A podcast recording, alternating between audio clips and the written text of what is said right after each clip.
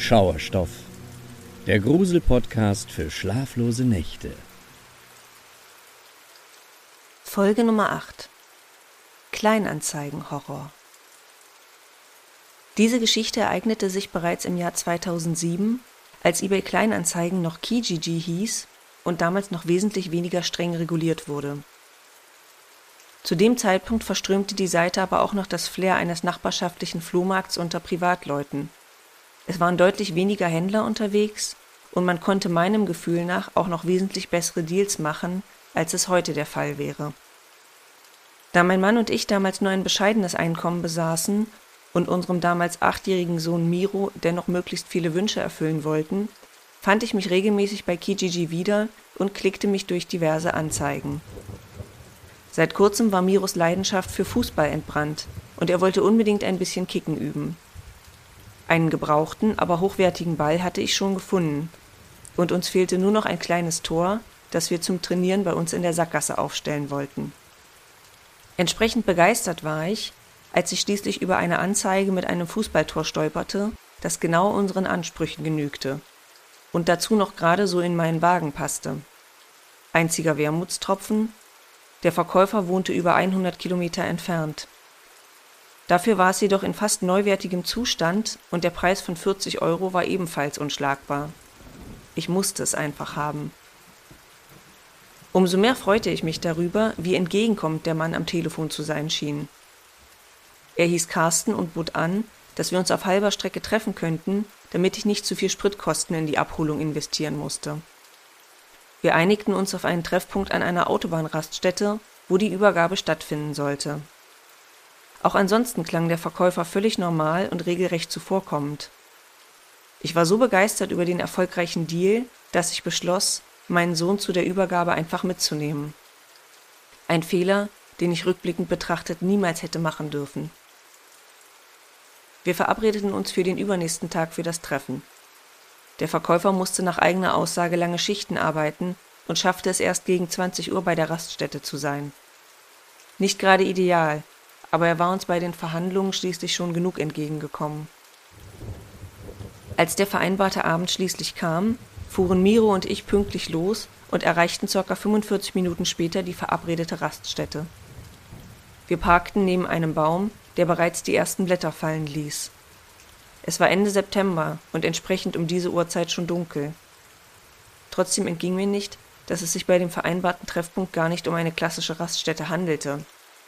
Es gab keine Tankstelle und auch kein Fastfood-Restaurant, nur ein paar Sitzbänke, eine öffentliche Toilette und einen völlig verwaisten Parkplatz, auf dem abgesehen von meinem Wagen nur ein einziges weiteres Fahrzeug stand.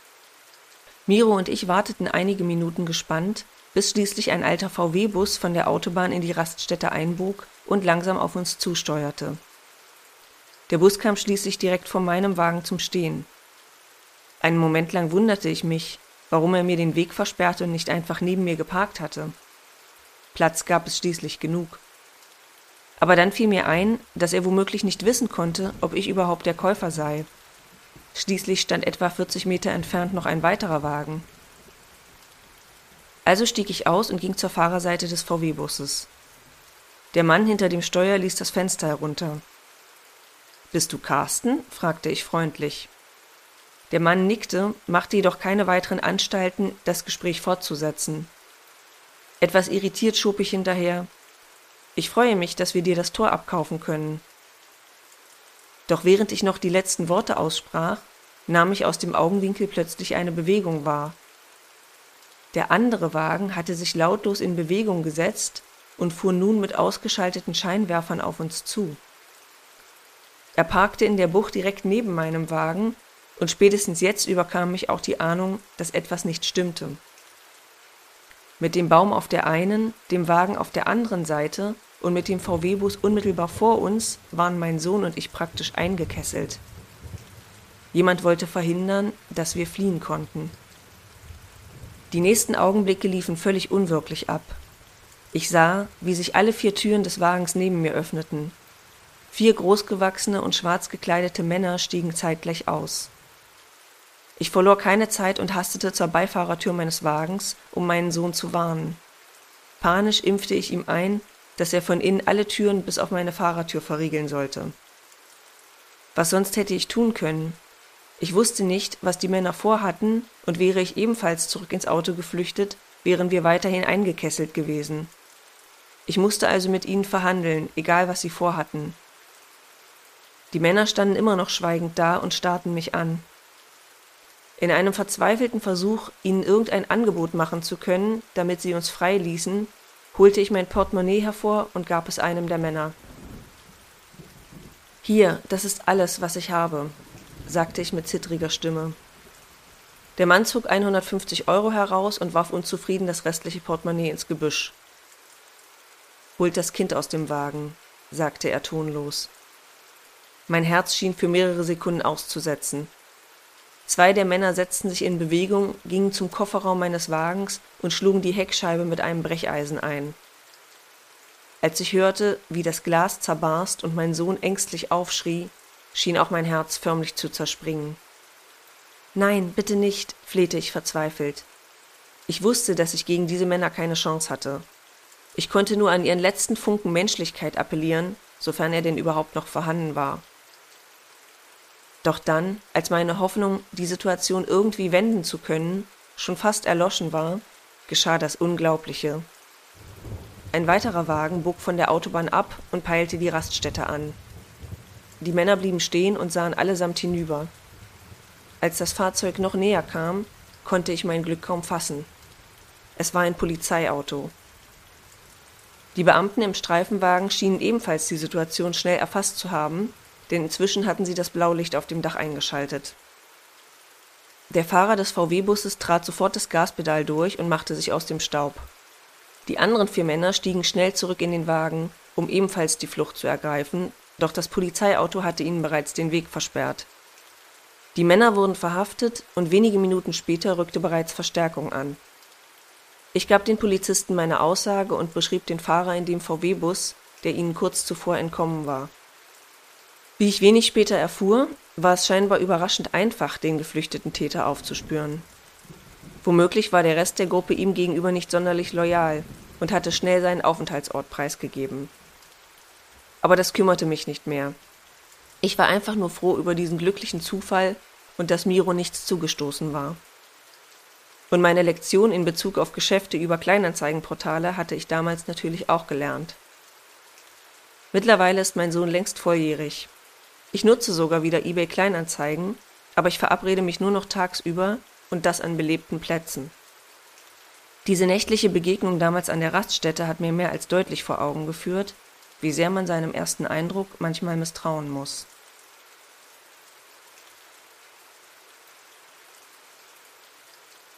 Story Nummer 2 Der verschwundene Verkäufer mein Freund und Kollege Micha wollte vor ein paar Jahren seinem Sohn das Geschenk zum 18. Geburtstag machen, wovon die meisten Jugendlichen wohl träumen. Ein eigenes Auto. Selbstverständlich sollte es erstmal nur ein Gebrauchtwagen sein, also durchforstete er die gängigen Anbieter im Netz. Entgegen seiner Erwartung waren die Autos hier trotzdem immer noch viel zu teuer und lagen weit über dem, was er ausgeben wollte.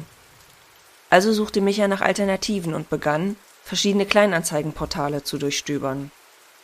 Bei einem lokalen Anbieter wurde er schließlich fündig. Er entdeckte die Anzeige zu einem zwölf Jahre alten Toyota, der trotz seines Alters noch ziemlich gut in Schuss zu sein schien. Keine Unfälle, Scheckheft gepflegt und obendrein wenige Kilometer auf der Uhr. Zu einem Preis von gerade mal 4500 Euro. Das Angebot schien beinahe zu gut, um wahr zu sein. Doch zu diesem Zeitpunkt schrillten bei Micha noch keine Alarmglocken. Der Verkäufer wohnte ca. 20 Kilometer entfernt, was bei einem Autokauf eine völlig akzeptable Distanz war. Schnell griff Micha zum Telefon und rief den Besitzer an. Ein Mann mittleren Alters nahm ab und sie vereinbarten einen Tag und eine Uhrzeit für die Besichtigung des Fahrzeugs. Am Telefon klang der Mann völlig normal und versicherte nochmals, dass mit dem Wagen alles in Ordnung sei. Micha fühlte sich nun umso mehr bestätigt, dass es sich wohl um ein seriöses Angebot handelte. Zwei Tage später machte er sich auf den Weg zu der Adresse des Verkäufers. Der Mann wohnte relativ weit außerhalb und ländlich gelegen. Als Micha in die Einfahrt des Grundstücks einbog, konnte er direkt feststellen, dass es keine unmittelbaren Nachbarn gab. Das Grundstück schien riesig und weitläufig, das darauf stehende Haus dagegen klein und auf den ersten Blick ein wenig heruntergekommen. An das Wohnhaus grenzte eine kleine Garage, deren Tor offen stand. Micha war 15 Minuten zu früh dran, also nutzte er den zeitlichen Vorsprung, um womöglich schon mal einen ersten Blick auf den Wagen zu erheischen. Doch zu seiner großen Verwunderung stand in der Garage gar kein Toyota. Stattdessen fand er dort nur ein riesiges Durcheinander aus alten Autoteilen und allerlei Krams. Micha lief zur Eingangstür und glich die Hausnummer mit der Adresse ab, die er sich notiert hatte. Die Anschrift stimmte, er war hier also richtig. Auf der anderen Seite des Hauses stand außerdem ein rostiges Wohnmobil geparkt. Immerhin wusste Micha dadurch, dass jemand zu Hause war. Er drückte hierauf kräftig die Klingel neben der Eingangstür, doch abgesehen von einem Knacken des marode gewordenen Plastiks gab sie keinen Laut von sich. Also beschloss er zu klopfen. Mehrere Minuten lang klopfte er immer wieder in regelmäßigen Abständen an die Haustür, überzeugt, dass irgendjemand zu Hause sein musste. Die ganze Zeit über kam ihm nicht mal ansatzweise der Gedanke, dass irgendetwas an der Situation faul sein könnte. Schließlich zückte er sein Handy und rief den Verkäufer an. Womöglich war er doch noch unterwegs und hatte nicht damit gerechnet, dass sein Interessent überpünktlich zu der Besichtigung auftauchte. So erklärte sich Micha die Situation zumindest. Doch als er wartend dem Rufton am anderen Ende der Leitung lauschte, hörte er noch etwas anderes. Aus dem Haus drang das Klingeln eines Handys. Spätestens jetzt kam Micha die Situation erstmals seltsam vor. Wenn der Verkäufer offenbar zu Hause war, warum öffnete er denn nicht die Tür oder ging zumindest an sein Handy? Es musste einen logischen Grund für sein Verhalten geben. Micha entschied, er würde einen vorsichtigen Blick durch die Frontfenster riskieren.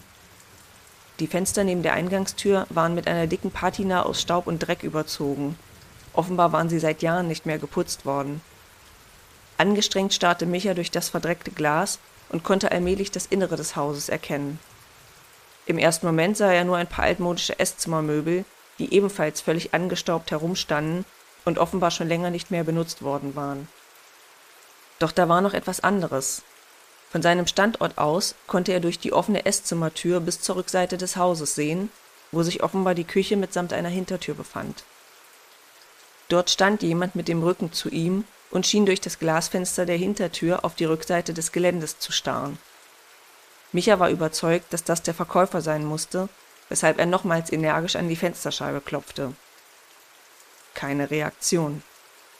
Die Person im Inneren des Hauses rührte sich nicht einen Millimeter. Wie konnte das sein, dass der Mann ihn immer noch nicht gehört hatte? Da es keinen begrenzenden Zaun auf dem Grundstück gab, der Micha den Zutritt erschwert hätte, beschloss er einfach auf die Rückseite des Hauses zu gehen und sich von dort aus bemerkbar zu machen. Doch als er schließlich die Hintertür erreichte und durch die Glasscheibe sah, verstand er endlich, warum der Mann im Haus nicht auf sein Klopfen reagiert hatte. Denn diese Person lebte nicht mehr.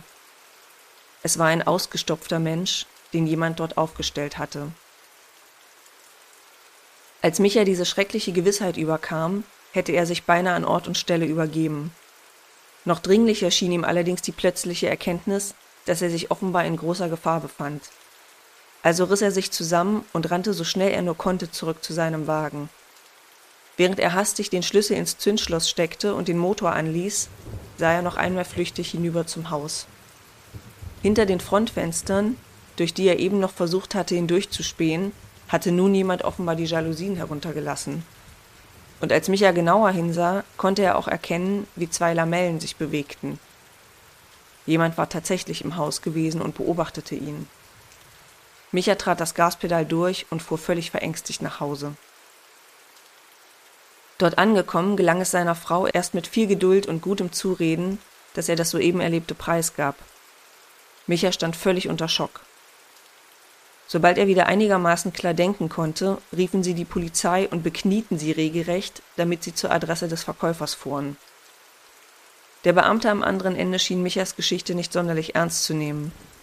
Obendrein war die Anzeige, auf die Micha reagiert hatte, natürlich längst gelöscht. Trotzdem versprach man, sich die Sache näher anzuschauen. Einige Tage später meldete sich ein weiterer Polizeibeamter bei Micha, um ihm ein Follow-up zu dem Fall zu geben. Man hatte tatsächlich einen Streifenwagen zu der Adresse geschickt. Dort angekommen fanden die Beamten jedoch nur ein völlig verlassenes Haus vor. Und wie sollte es anders sein? Keine ausgestopfte Leiche, die jemand dort drapiert hatte. Stattdessen wurde Micha befragt, ob er womöglich getrunken oder irgendetwas genommen hatte. Klar, die Geschichte klang schließlich unglaublich. Und trotzdem glaubte ich ihm, als er sie mir das erste Mal erzählte. Mittlerweile konnte er das Erlebte aufarbeiten und ist allmählich wieder der Alte. Ob die Polizei ihm glaubte oder nicht, spielt für ihn auch immer weniger eine Rolle. Wichtig war, dass er in dem Moment richtig reagiert hatte und geflohen war. Andernfalls, und dieser Gedanke quält ihn bis heute, wäre er womöglich selbst als ausgestopfte Leiche geendet.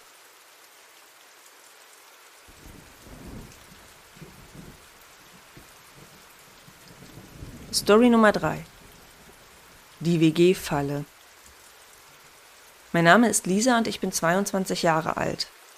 Vor zwei Jahren beendete ich meine Ausbildung als Bürokauffrau und wusste, dass es spätestens da an der Zeit war, bei meinen Eltern auszuziehen. Damals war ich sogar schon mit meinem Freund Frederik zusammen, doch wir kannten uns zu dem Zeitpunkt noch nicht lange genug, um so einen großen Schritt gemeinsam zu gehen. Da ich aber auch nicht ganz allein eine eigene Bleibe beziehen und eine viel zu hohe Miete bezahlen wollte, entschied ich mich für die naheliegendste Lösung. Ich suchte mir ein WG-Zimmer. Auf einem der einschlägigen Portale, wo Leute privat einzelne Zimmer vermieteten, erlangte eine Anzeige besonders schnell meine Aufmerksamkeit. Studentin sucht Mitbewohnerin. Bitte nur weibliche Bewerberinnen, stand dort in der Überschrift. Das gab mir direkt ein gutes Gefühl, denn ich hatte im Grunde nach etwas Ähnlichem gesucht. Eine kleine Zweier-WG mit einem anderen Mädel. Nicht nur, weil Frauen meinem Gefühl nach in Sachen Ordnung und Sauberkeit die bessere Wahl waren. Ich hatte auch Geschichten gehört, dass manche Mädchen von ihren männlichen Mitbewohnern belästigt worden waren, und indem ich mit einer anderen Frau zusammenzog, würde ich mich einfach sicherer fühlen. Leider gab es nur ein einziges Foto in der Anzeige. Ein eingeschossiger Bungalow am Stadtrand, der aber immerhin über einen eigenen Garten verfügte. Und in der Anzeige war zumindest von einem geräumigen Einzelzimmer die Rede, mit direktem Zugang zu einem eigenen Badezimmer. Auch der Preis für das Zimmer überzeugte mich. Nur 350 Euro im Monat waren selbst für die Region, in der ich suchte, ein absolutes Schnäppchen. Laut Anzeige hieß meine mögliche künftige Mitbewohnerin Anna. Sie hatte eine E-Mail-Adresse hinterlegt, an welche man sich wenden sollte. Ich schrieb ein paar nette Zeilen über mich, hängte ein Foto an und hoffte auf diesem Wege zumindest in die engere Auswahl zu kommen. Kein Zweifel, bei so einem guten Angebot war ich sicherlich nicht die einzige Bewerberin.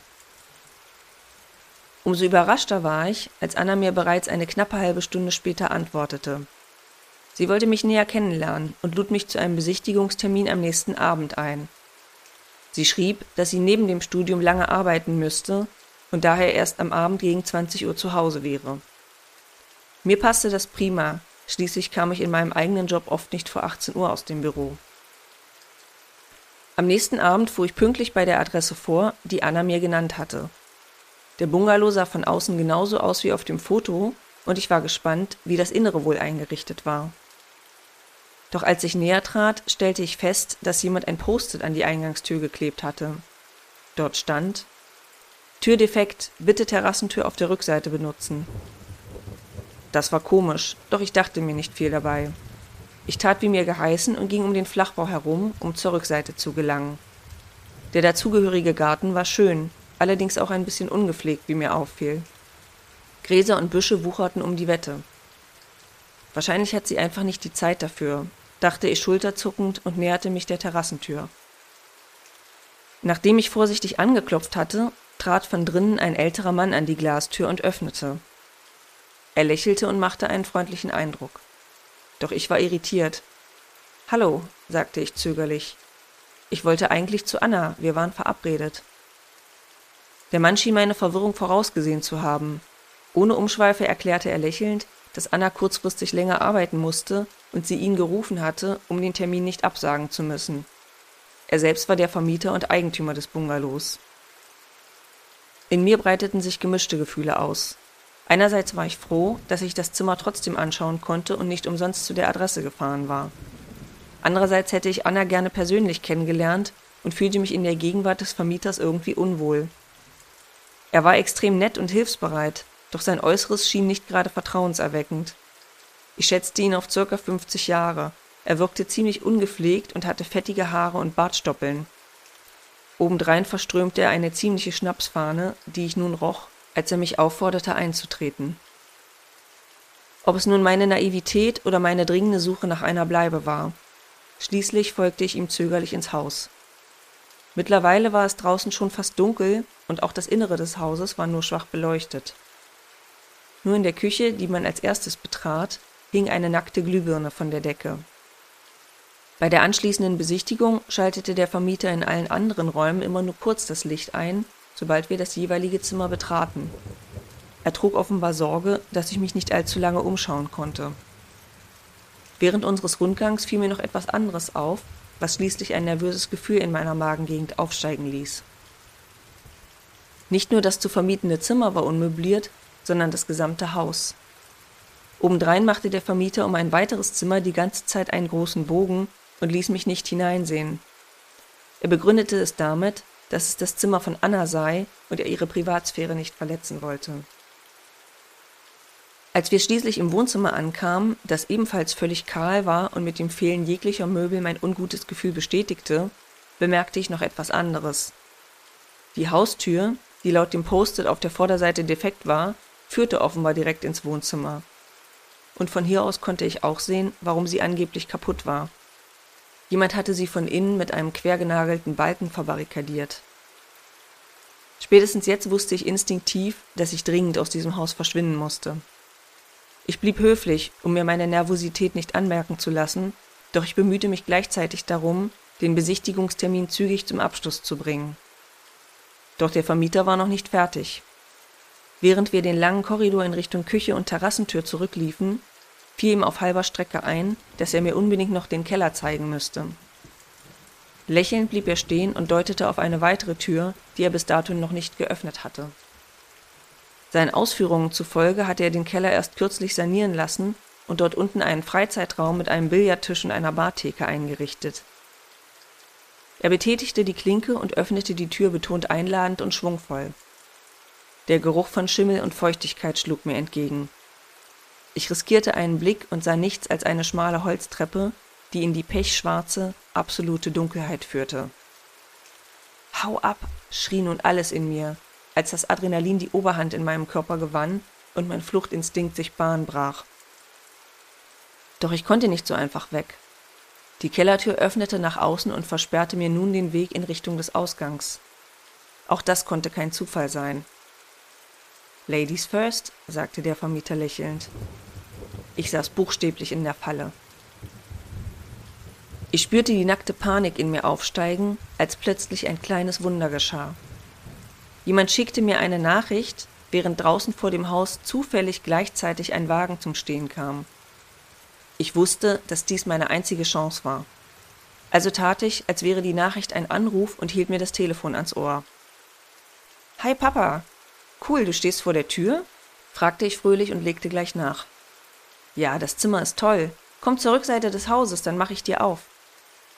Und mit diesen Worten und mit dem Handy immer noch ans Ohr gepresst, quetschte ich mich charmant an der Kellertür und dem Vermieter vorbei, der mich nun völlig perplex anstarrte. Ich verlor keine Zeit, und sobald ich aus der Terrassentür trat, sprintete ich im Überschalltempo zu meinem Auto, ließ den Motor an und fuhr mit quietschenden Reifen davon. Zu Hause brach ich weinend vor meinen Eltern zusammen, die völlig ahnungslos auf dem Sofa vom Fernseher gesessen hatten. Gemeinsam riefen wir die Polizei, und die Beamten fuhren noch am selben Abend los, um das Haus zu inspizieren und den Mann zu befragen. Wie ich mir schon gedacht hatte, war er natürlich nicht der Vermieter. Das Haus war seit geraumer Zeit verlassen und das Zimmer, in das er mich nicht hineinsehen lassen wollte, hatte er offenbar zu seiner eigenen Unterkunft gemacht. Die Beamten fanden alte Laken und Decken sowie jede Menge Müll und Schnapsflaschen. Mir lief ein Schauer über den Rücken, als ich erfuhr, dass er die Wände des Zimmers mit herausgerissenen Seiten aus Pornozeitschriften tapeziert hatte. Der Mann selbst war natürlich längst verschwunden. Das Schlimmste fanden die Beamten jedoch im Keller. Sie entdeckten, dass eine der Stufen manipuliert worden war und einknickte, sobald man darauf trat. perfekt, um jemanden stürzen zu lassen. Im Keller selbst fand die Polizei ein Seil, Klebeband und Handschellen. Ich will mir gar nicht ausmalen, was er damit vorhatte. Von dem Mann fehlt übrigens immer noch jede Spur. Zum Glück hatte er nur meine E-Mail-Adresse, die ich kurz darauf löschen ließ. Ich bete immer noch inständig jeden Tag, dass sie ihn endlich finden, bevor er einem anderen unschuldigen Mädchen etwas antut, das womöglich nicht so viel Glück hat wie ich.